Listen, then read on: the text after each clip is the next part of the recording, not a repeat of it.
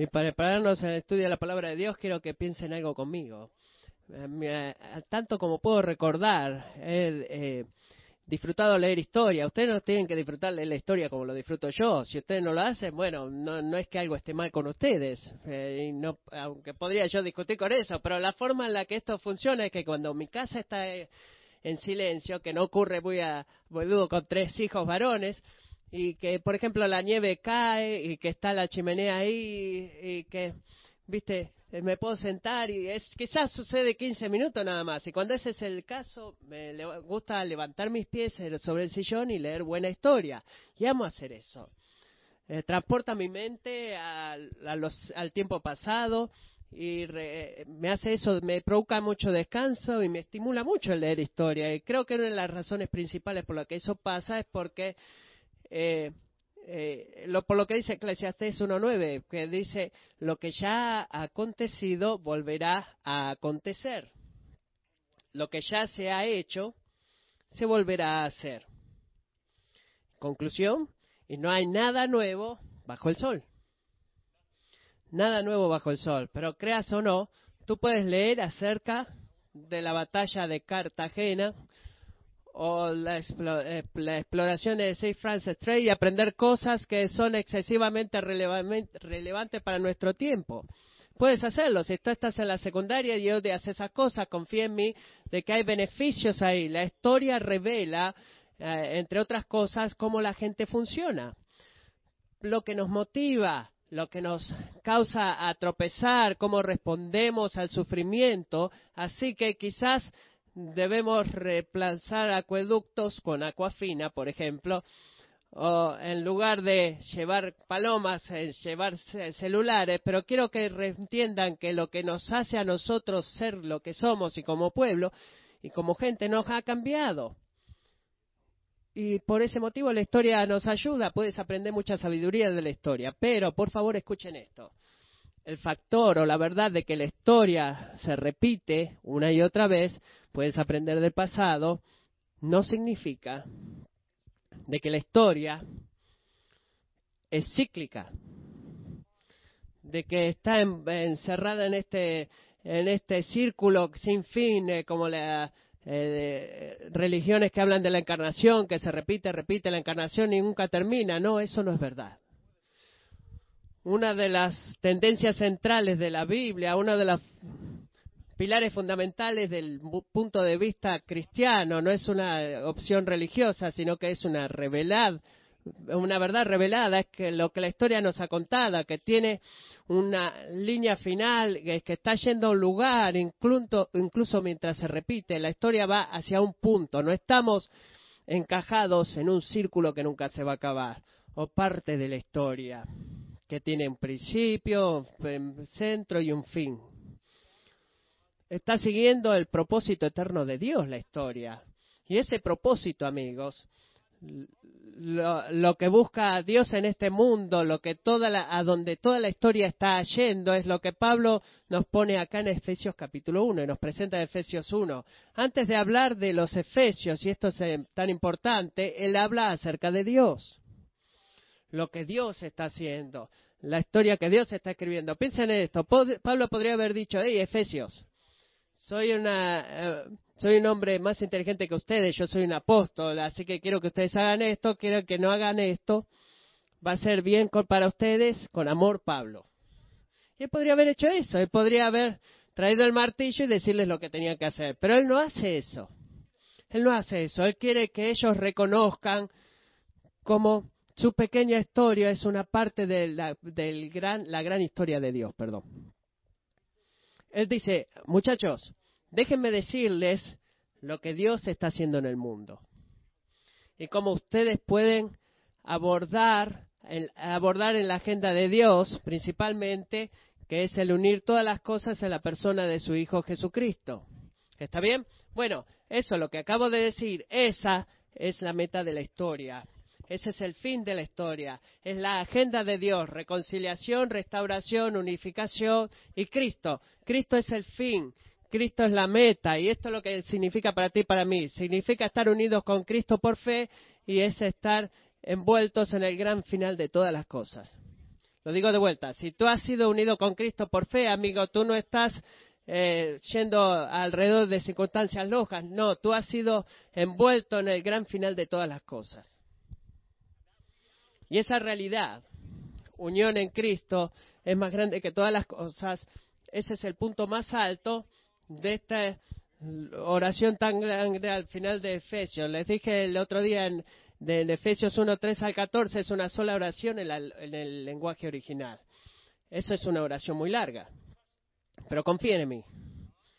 No es un ejemplo de mal inglés con todas estas frases y comas y puntos y que se separa una cosa a la otra. Es como que tu maestra de iglesia te enseñó que nunca hagas.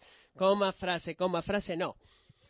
Quizás se parezca a eso, pero hay eh, un, un, tema central en esta oración.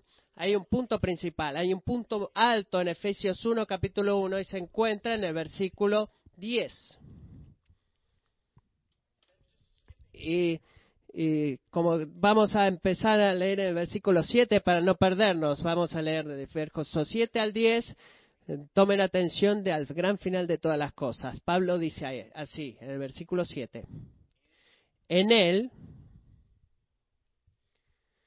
hablando de Cristo, tenemos redención mediante su sangre, el perdón de nuestros pecados, según las riquezas de su gracia, que ha hecho abundar para con nosotros en toda sabiduría y discernimiento nos dio a conocer el misterio de su voluntad, según la buena intención que se propuso en Cristo, con miras, con miras a una buena administración en el cumplimiento de los tiempos, es decir, de reunir todas las cosas en Cristo, tanto las que están en los cielos como las que están en la tierra. Y nos detenemos ahí.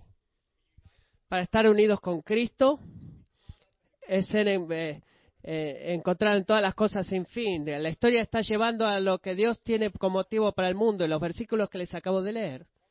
El apóstol Pablo nos cuenta lo que la unión con Cristo provee, lo que la unión con Cristo requiere y lo que la unión con Cristo garantía, garantiza. Perdón. Y mientras avanzamos a ver estas diferentes formas de la unión con Cristo, vamos a poder ver cómo nuestras pequeñas historias son partes de la gran historia de Dios. Punto número uno. La unión con Cristo provee una redención costosa.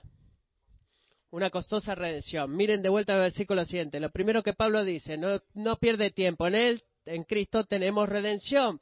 Y esa no es una palabra que le escucho a menudo. Cuando alguien está hablando de cupones o los rebates de Best Buy, hacemos eso a menudo, pero en la Biblia la palabra redención es un acto de Dios, en el cual Él nos libera o rescata o paga un rescate de alguien de la cautividad o la esclavitud. La idea esencial es Dios comprando a alguien de la esclavitud. Y el ejemplo se ve una y otra vez en referencia una y otra vez en el Antiguo Testamento en el libro de Éxodos, donde Dios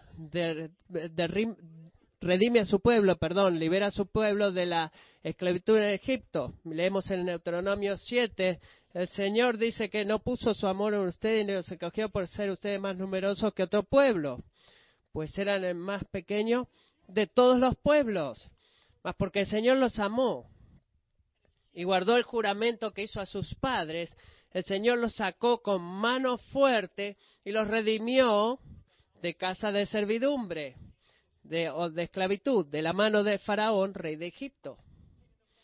Ok, en la Biblia, ese acto de redención física donde Dios rescata a su pueblo, redime a su pueblo de esclavitud física en el pueblo, en la tierra de Egipto, eso se convierte en un molde y una ilustración, en un tipo, si ustedes quieren, de una redención espiritual mucho más grande, un rescate espiritual y una liberación espiritual que en la cual Dios va a trabajar enviando a su Hijo a liberarnos del maestro del pecado y la culpa.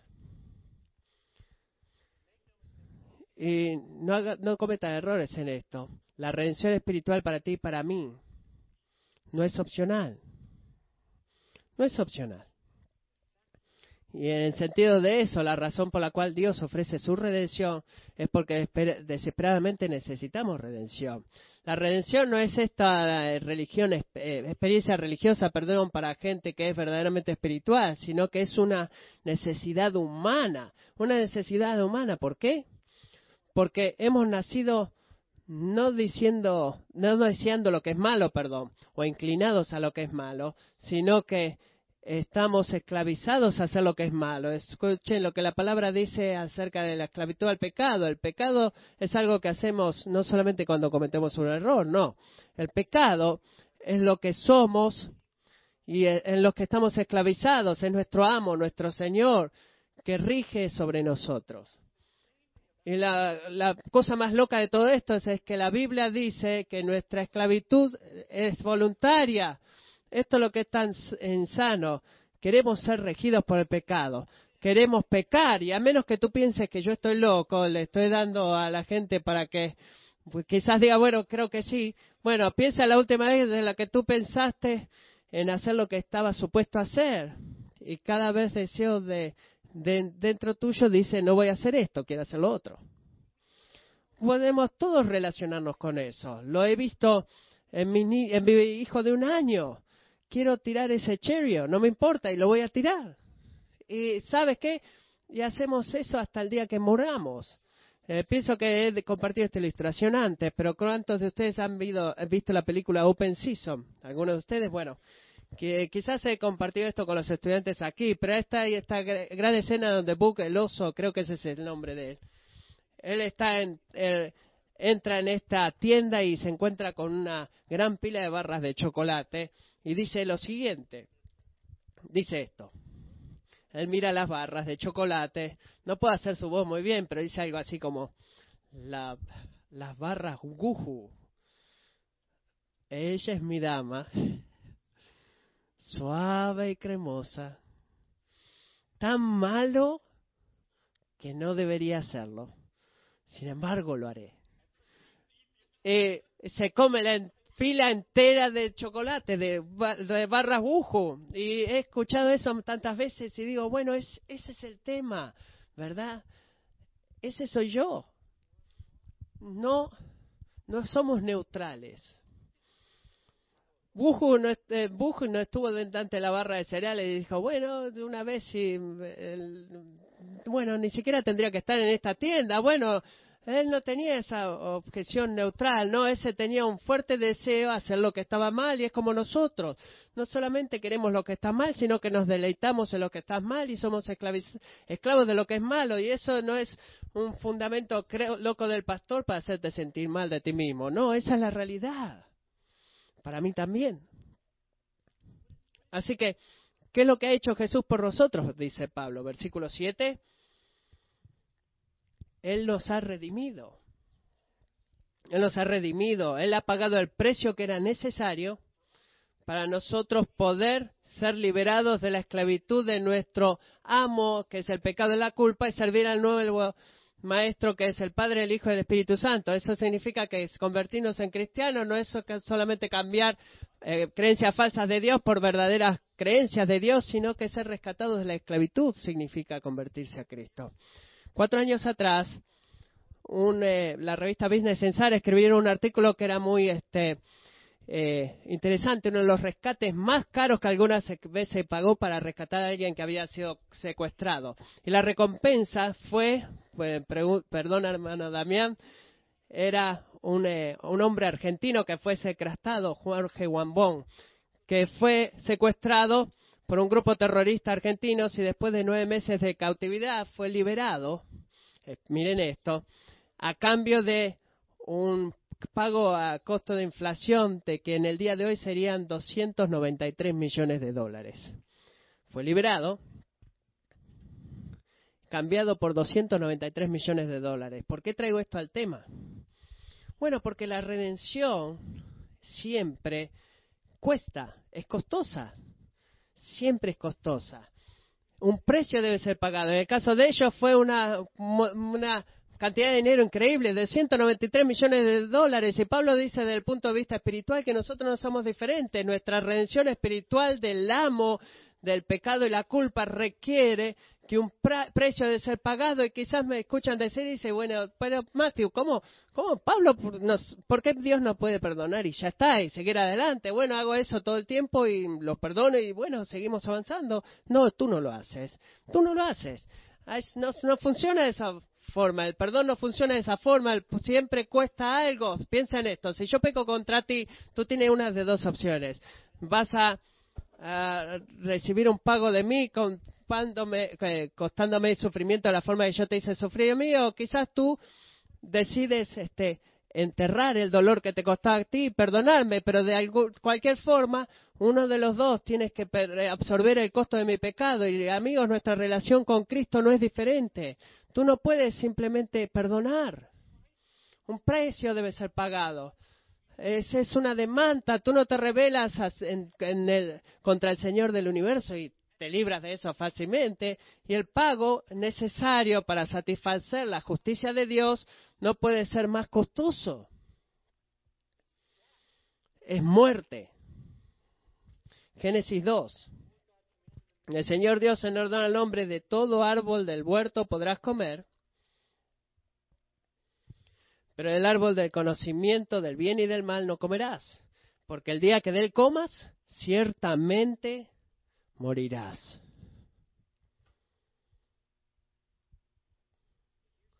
Bueno, aquí es lo que la promesa, la ley promete, perdón.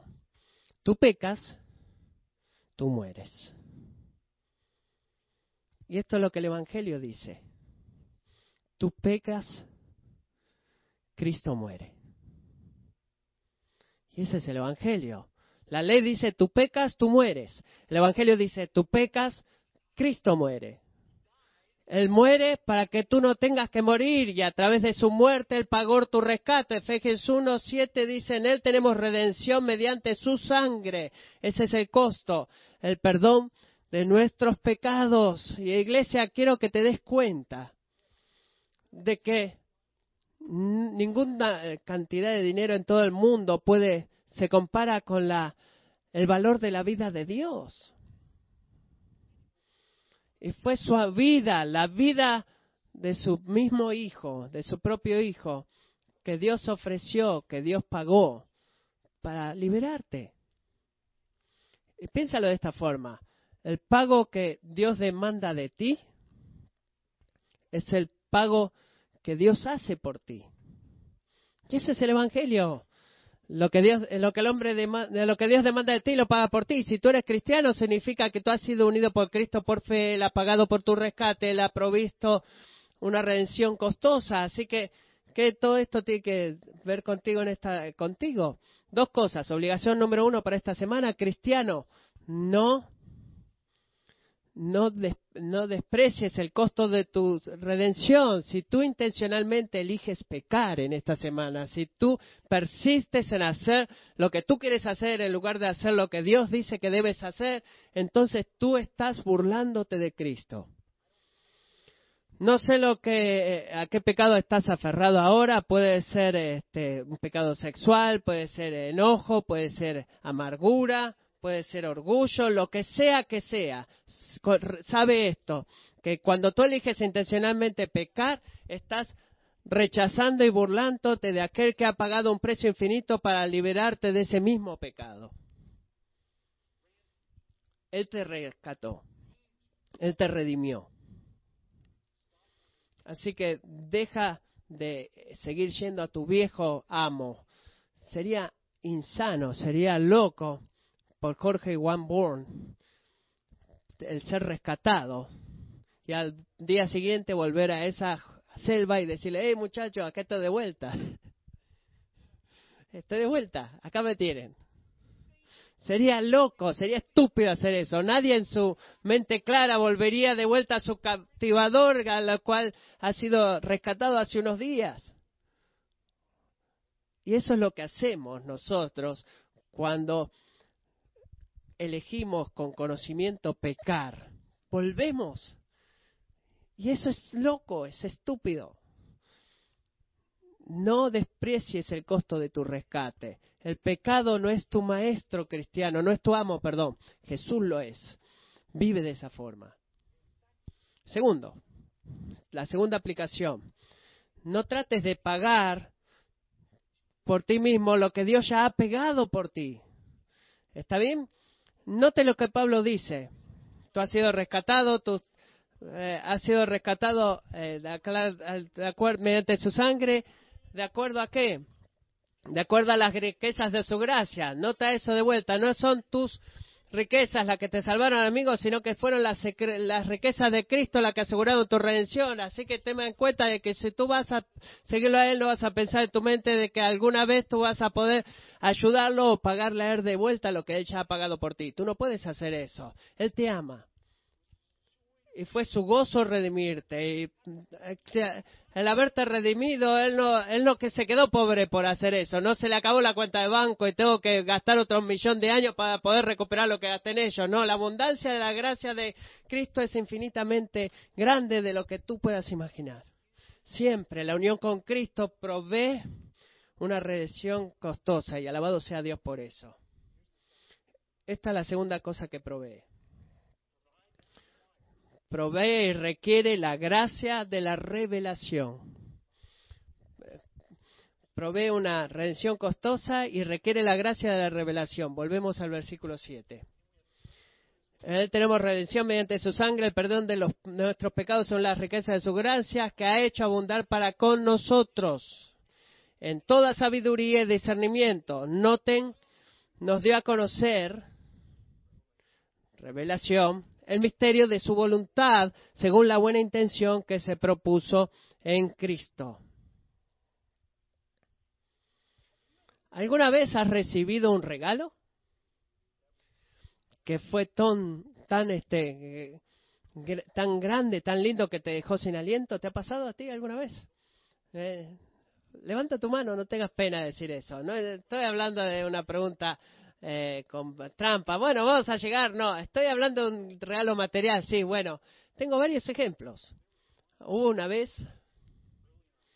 eh, temprano en nuestro matrimonio, cuando necesitábamos un lugar donde vivir, queríamos comprar un condo, no teníamos el dinero y pedimos un préstamo de un dinero muy grande de un miembro familiar para que poner el down payment en el conde. Por muchos años hemos tratado de pagar un poquito a la vez, un poquito a la vez, y una vez este miembro de la familia vino y me dijo, eh, ¿sabes qué? El deuda que tienes conmigo eh, es un regalo.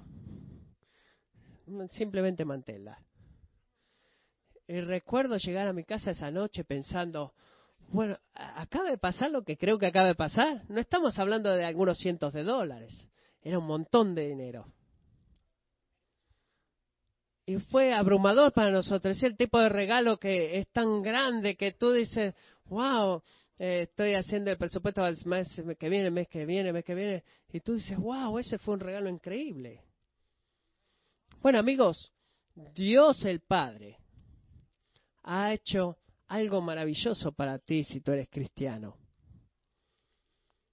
Él te ha dado toda sabiduría y consejo. ¿Qué significa eso? Ha dado toda sabiduría y discernimiento y significa que eso para que tú puedas experimentar y conocer la redención que Él ha provisto para ti en Cristo, Dios tiene que hacer algo dentro de tu corazón y tu mente, en lo cual tú puedas perceber en el mundo espiritual todo lo que Dios ha hecho por ti en Jesús.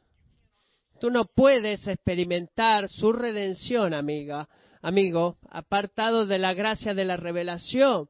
Dios debe hacerte conocer, el versículo 9, los misterios de su voluntad. Así que piénsalo de esta forma. ¿Por qué sucede que el Evangelio tiene todo sentido para ti? Ahora mismo, el Evangelio tiene todo el sentido para ti, pero es una, un cuento de hadas religioso para tus familiares, quizás. Bueno, ¿por qué sucede eso? ¿Por qué es que tú puedes entender cosas acerca de Dios y su actividad en el mundo eh, que para los demás no tiene sentido la gente que está a tu alrededor y piensan que estás loco. ¿Por qué pasa eso? Bueno, hermano, hermana, no es porque tú tienes un, tipo de innato eh, sensibilidad este, espiritual, sino que Dios ha derramado sabiduría y discernimiento sobre ti. Él ha derramado eso, Él te ha dado eso como un regalo. lo que para lo que muchos para muchos está escondido y es un misterio lo que Jesús ha hecho para redimirnos es claro claro y cristalino para ti y la razón de eso es porque Dios te ha dado la habilidad para entenderlo Dios hace eso la, sabiduría y discernimiento espiritual no viene de nosotros, sino de Dios. No tenemos ninguna habilidad para poder darnos cuenta por qué existimos o el, propósito más grande para nuestras vidas, aunque sabemos que es necesario para hacernos justos con Dios. Todas esas cosas deben ser reveladas a nosotros. Cristo podría haber hecho todo lo necesario para comprar tu redención. Pero a menos que Él abra tus ojos espirituales para darte cuenta de eso y que confíes en Él, tú nunca vas a experimentarlo. Tú nunca vas a conocer lo bueno de eso. Si tú quieres ser redimido, debes conocer el, y recibir el don de la revelación. Y alabado sea Dios, que Él se deleita dar ese, ese tipo de, de, regalo también. Y alabado sea Dios. Y esto es el motivo por el cual debe ser tan motivador para ti. Hay mucha gente que conozco, muchos de ustedes, que han estado orando que Dios salve. Hijos, miembros familiares de la familia, amigos, padres. Y se vuelve más duro, se vuelve duro esperar, es duro ver a alguien sufrir, porque no han experimentado el conocimiento de la redención en Cristo Jesús. Así que, ¿qué es lo que hacemos con eso? ¿A dónde vamos con ese dolor? ¿Dónde vamos con ese sentimiento? Bueno, amigo, oramos. Oramos. La cosa más eh, saludable que puedes hacer para permitir que alguien siga a Cristo es orar. Tú oras, Efesios 1, 17, donde el Padre le va a dar a ellos en espíritu de sabiduría y revelación y conocimiento de Él, teniendo los ojos y su corazón alineados para que conozcan la esperanza a la cual Él los ha llamado. Tú oras por eso. Es lo que tu familia necesita, tus hijos necesitan, lo que tus amigos necesitan. Y coma valor, amigo, y si tú oras y pides eso, Dios podrías derramar la gracia del conocimiento y la revelación de lo que Dios ha hecho con esa persona, ya sea que sea una persona pequeña o una persona grande, sabe esto. Dios se deleita en hacer eso. Él se deleita en hacer eso. ¿Qué es lo que Él dice? Dice en el versículo 9, nos dio a conocer el misterio de su voluntad según la buena intención que se propuso en Cristo. Cuando tú oras por eso, ¿sabes lo que tú estás haciendo? Estás subiéndote a un tren que se llama el propósito eterno de Dios. Y es increíble. Tú no estás torciendo el brazo a Dios y que dice, bueno, lo haría, bueno, quizás lo haría. No, no, no, se va. No, tú estás abordando el tren del propósito eterno de Dios. Traducción, que Él está en el negocio de hacer conocer a Jesús. Y cuando tú oras, tú estás subiéndote a ese tren. La unión con Cristo provee la redención y requiere gracia de la revelación. Y lo, por último, vamos a quedarnos aquí un ratito. La unión con Cristo culmina en una relación, en una reconciliación cósmica. Reconciliación cósmica. Quiero recuerden algo que dije al principio.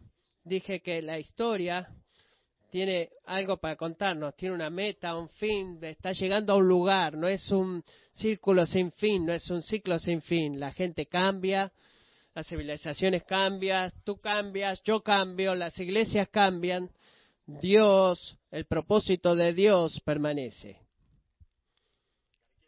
Tienes que entender eso. Hay un gran final de todas las cosas. Lo que Pablo dice, miremos el versículo 9, es esto. Su propósito eh, nos dio a conocer el misterio y su voluntad según la buena intención de que se propuso en Cristo con miras a una buena administración en el cumplimiento de los tiempos, de reunir todas las cosas en Cristo, tanto las que están en los cielos como las que están en la tierra. Ese es el, ese es el, el estatuto de todo el libro de, de Efesios, que es el plan eterno de Dios para la historia, qué pasa con toda esta locura desde mi punto de vista, a dónde está yendo toda esta locura. Está yendo, bueno, a que todas las cosas estén unidas en Cristo tanto en el cielo como en la tierra. Ese es el fin, esa es la meta, es el destino final, si lo quieres llamar. Dios no tiene un propósito genérico para todas las cosas, sino que Él tiene un propósito cristocéntrico en todas las cosas. Y el hacer su voluntad para la creación, el punto central de su propósito para todo lo que tú eres, todo lo que tú tienes, tu tiempo, tu habilidad, tu dinero, tu casa, tu auto, tu intelecto, todo alrededor tuyo y todo lo que tú tienes, hay un propósito para todo eso y el propósito, el propósito no es un misterio. Tú no entiendes tu misterio preguntándole, bueno, ¿de qué color son tus zapatos? Sino que ha sido puesto sobre nosotros en Cristo. Eso significa de que no está escondido el propósito de Dios. Ha sido puesto delante de todos nosotros. En otras palabras, Dios nos te da a ti y a mí la libertad para crear nuestro, propósito, nuestro propio propósito para la vida, para forzar nuestro propio destino, para formar nuestro destino. Sino que Dios ya ha declarado el destino del hombre para de toda la raza humana. Tú puedes intentar hacer tu propio propósito, pero vas a estar nadando contra la corriente y no vas a ser mejor que los salmones lo hacen, porque tú estás resintiendo el propósito eterno de Dios, que es eh, su propósito es unir a, todas las cosas en Cristo. Dios ha revelado su propósito para todo lo que tú eres y todo lo que tú tienes en Jesús.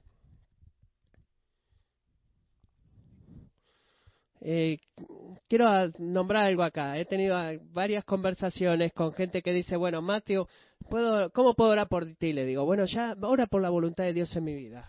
Y cuando escucho eso, me deleito en orar por eso, porque ¿sabes lo que eh, personalmente significa esta persona que se tiene que tomar una decisión del matrimonio, el, en la escuela, el trabajo, y le pregunta, Dios, ¿qué debo hacer? Bueno, de él dice, es una oración bíblica esa, de que Dios dice que debemos orar y pedir la voluntad de Dios para nuestra vida, vamos a orar y Dios va a responder esta oración. Pero ¿sabes qué? Hay un sentido que nos olvidamos de esto para nuestra para nosotros de que el propósito de Dios para nuestras vidas no es algo que encontramos al final de una larga cadena de oración, sino que ha sido ya presentado a nosotros en Cristo.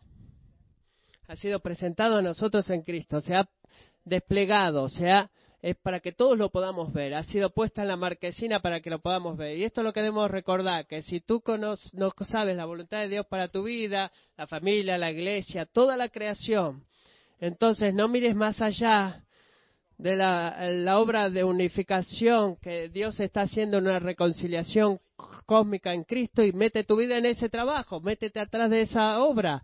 Eso significa que el propósito de Dios para tu vida y para la iglesia no es un misterio esperando a ser revelado, principalmente es una misión esperando para ser abrazada. Es la misión de Dios.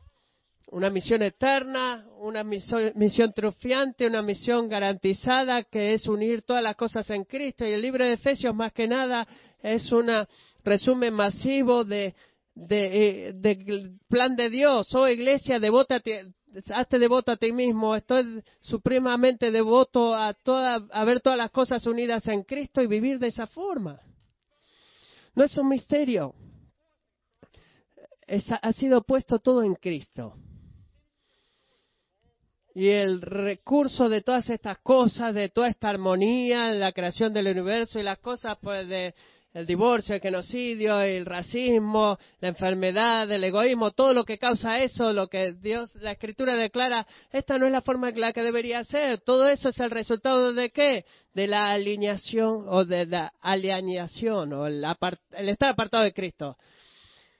Y esta alineación, separación que Dios ha tenido ese propósito a través del Evangelio de unirnos de vuelta con Él, porque el Evangelio más que nada en la obra de reconciliación es una obra para de, nosotros a través de Jesús y entre nosotros a través de Jesús. Eso significa que la misión de la Iglesia más que nada en este mundo es un ministerio de reconciliación para unirnos a Dios, en ver todos los hombres y mujeres de toda lengua y nación reconciliarse y unirse a través de Cristo y en Cristo y en Cristo reconciliarse y unirse uno con otros. Y esa es la razón por la cual tú estás aquí. El propósito de Dios es nuestro propósito y tu propósito. Y en cada puesta en cada ciudad en el mundo, Dios está moviéndose, uniéndose a hombres y mujeres a Cristo. Y en Cristo, uniendo a los unos o con los otros. Piénsalo de esta forma, piénsalo así. En tu hogar, amigo, amiga, ¿qué está sucediendo? Los niños suceden, las, locuras suceden, eh, las discusiones suceden. ¿Saben qué más está sucediendo? Dios está en una misión. Unir todas las cosas en Cristo. Y tu familia extendida Dios está en una misión con tus familiares, que es unir todas las cosas en Cristo, en Bolivia, en Botswana, en Bangladesh, en cada país del mundo. Dios está en una misión, que es unir todas las cosas en Cristo. Es verdad en el mundo material, es mundo, verdad en el mundo, espiritual, es verdad en el cielo, en la tierra. No importa dónde tú estés, lo que has hecho, lo que trabajaste, lo que has hecho. El punto de todo esto es estar unidos en Jesús. Y en esto te quiero motivar. Quiero motivarte. Tú quizás sientas eh, que has fracasado. Y tú piensas, bueno, Matthew, eso es increíble, Dios, eh, hablamos de Dios. Bueno, Matthew, el próximo domingo no voy a jugar fútbol, voy a estar sentado en mi sofá mirando el partido porque no puedo hacer lo que toda esta gente hace.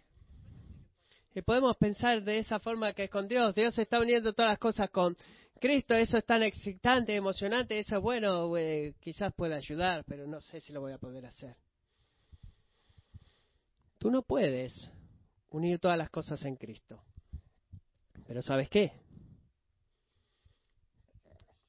Tú como cristiano recibes el privilegio de unirte a lo que Dios está haciendo y decirle a la gente y mostrarle a la gente y ayudar a la gente a darse cuenta lo que el Señor está haciendo. Y ese es nuestro trabajo, esa es nuestra obra. Así que quizás te sientas que ha fallado o la iglesia quizás se vea débil para ti, pero existe este poder divino que trabaja y obra en nosotros, individualmente y corporativamente. Y ese poder divino eh, tiene el motivo de cumplir el propósito divino que no puede ser detenido, que no puede ser parado. Así que, amigo, quiero desafiarte y exhortarte a no ver las cosas de la forma que el mundo las ve. No evalúes las circunstancias de tu vida de la forma que el mundo lo hace. Tú eres parte de la historia de Dios. Tu familia es parte de la historia de Dios. Nuestra iglesia es parte de la historia de Dios. La ciudad es parte de la historia de Dios. No estamos aquí por casualidad. Dios no nos ha abandonado o, nos, sea, nos ha abandonado tampoco ni nos ha dejado, porque el propósito de Dios, lo que es su propósito, Él lo cumple y Él está aquí ahora mismo uniendo todas las cosas en Cristo. Así que quiero suplicarte de que si tú no te has reconciliado con Dios hoy, reconcíliate con Dios pon tu fe en Cristo, únete a Él. Y si tú lo has hecho, si tú lo has seguido, si tú has confiado en Él y has obedecido, entonces derrama tu vida en el ministerio de reconciliación. Recuerda esto. Cuando tú le enseñas a tus hijos lo que el Evangelio tiene que decir acerca de llorar y quejarse, tú estás moviéndolos a ellos al, gran final de todas las cosas y al propósito que Dios tiene para esto. Cuando tú le explicas a tu amigo lo que el Evangelio te quiere decir acerca de la adicción a las drogas, tú estás metiéndote a trabajar en lo más grande de todas las cosas y en el propósito eterno de, Dios. Cuando tú estás suplicando con un hermano que no abandona a su esposa y ver cómo eh, él ama a ella en Cristo y cómo el amor de Dios puede transformar su matrimonio, tú le estás metiéndote en el trabajo y en la obra de Dios de restauración y de unión en Cristo, porque Dios está detrás de todo esto, reconciliar, reconciliar perdón, todas las cosas en Cristo. Eh, si la banda puede unirse conmigo en el estrado acá, quiero terminar con esto. Recuerda, iglesia, que la unidad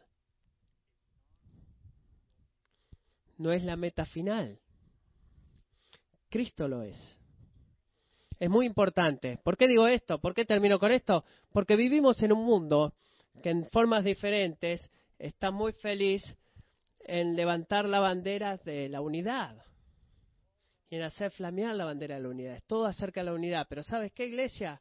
No adoramos a la unidad nosotros, adoramos a Jesús.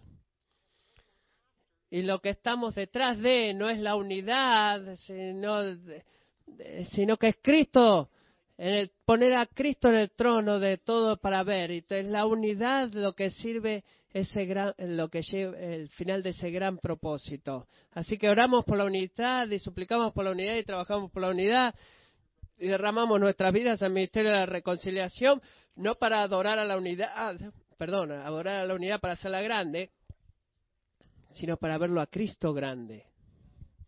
Y hacia ese final, oremos. Oh Padre, me siento mucho como que acabamos de, siquiera empezamos a rascar la superficie de este tema tan importante. Pero Señor, oro de que tú en verdad eh, toques nuestros corazones y mentes y nos des esa visión del gran final de todas las cosas. Señor, queremos ser infectados por eso, queremos ser consumidos por eso, queremos percibir todo lo que somos y lo que hay a nuestro alrededor a la luz de lo que tú estás haciendo, de, atrás de lo que tú estás. Restaurar, reconciliar, unir, todo eso en Jesús. Señor, oro ahora mismo de que donde, donde sea que veamos nuestras pequeñas historias, historias familiares de la iglesia, que eh, podamos encontrar a alguien detrás de los arbustos separados de ti, que tú abras nuestros ojos, que nos des sabiduría espiritual y para ver cómo nuestra historia es parte de la tuya y renovar nuestra, nuestra fe, perdón, para derramar nuestras vidas, nuestro dinero y nuestro tiempo, nuestros regalos o dones, nuestra habilidad, nuestra familia y nuestras cosas en lo que tú estás haciendo para ver todas las cosas reconciliadas en Jesús. Oro Dios que eh, nos emocionemos por lo del domingo, creo que dijo, pero que nos des nueva perspectiva a todas las cosas de esta vida a través de esta semana. Para tu gloria oro. Amén. Pongámonos de pie a cantar.